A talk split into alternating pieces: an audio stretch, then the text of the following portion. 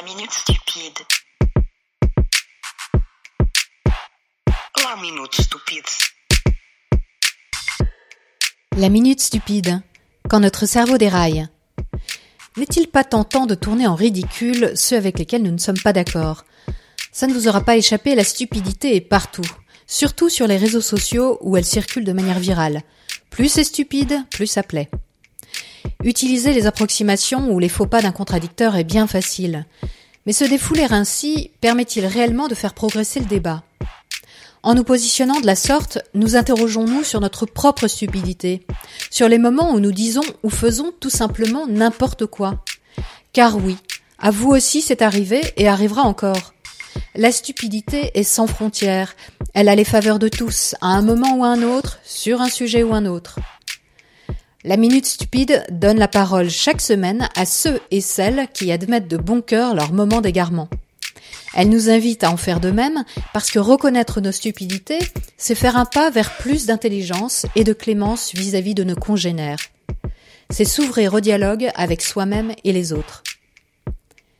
Épisode 3 Porco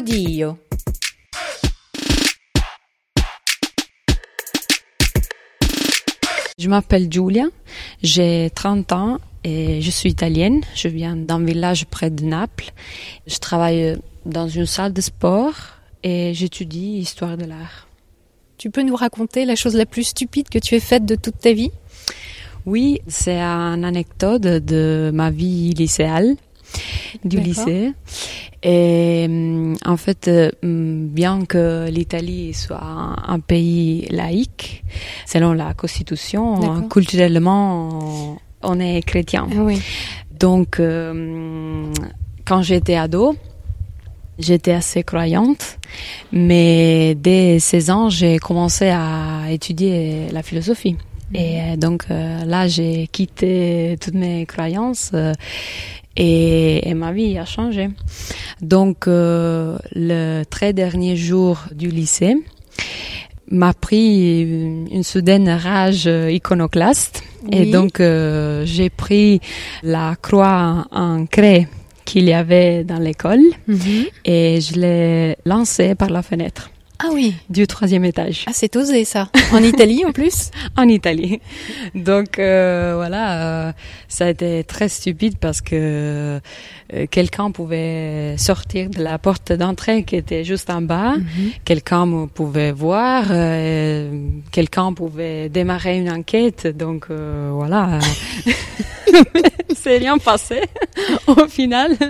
Ça a été euh, ouais très stupide mais incroyablement cathartique. Oui, ça t'a plu C'était agréable comme stupidité. oui, ça m'a plu. Ça a été un moment vraiment de, de rage. euh, Ah oui, carrément. Ouais. Et euh, est-ce que tu penses que tu aurais pu être poursuivi par l'école euh, pour avoir fait ça? Je pense que oui. Le Euh, côté blasphématoire Oui, expulsé. mhm. Oui.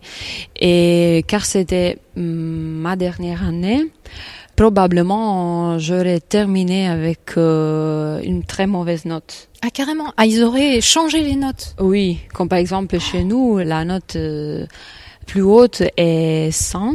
Ouais. Donc c'est de 60 à 100 et je pouvais sortir avec un 60. Donc que, au Ouais, final, je suis sortie avec un 98.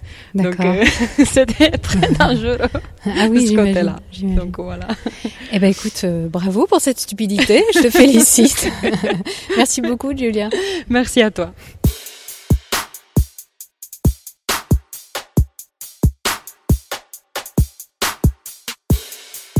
Retrouvez la Minute Stupide tous les mercredis à 18h. Et si la question de savoir pourquoi on pense ce qu'on pense vous intrigue, Méta de Choc vous propose un autre rendez-vous hebdomadaire avec son émission Shocking tous les vendredis à 18h.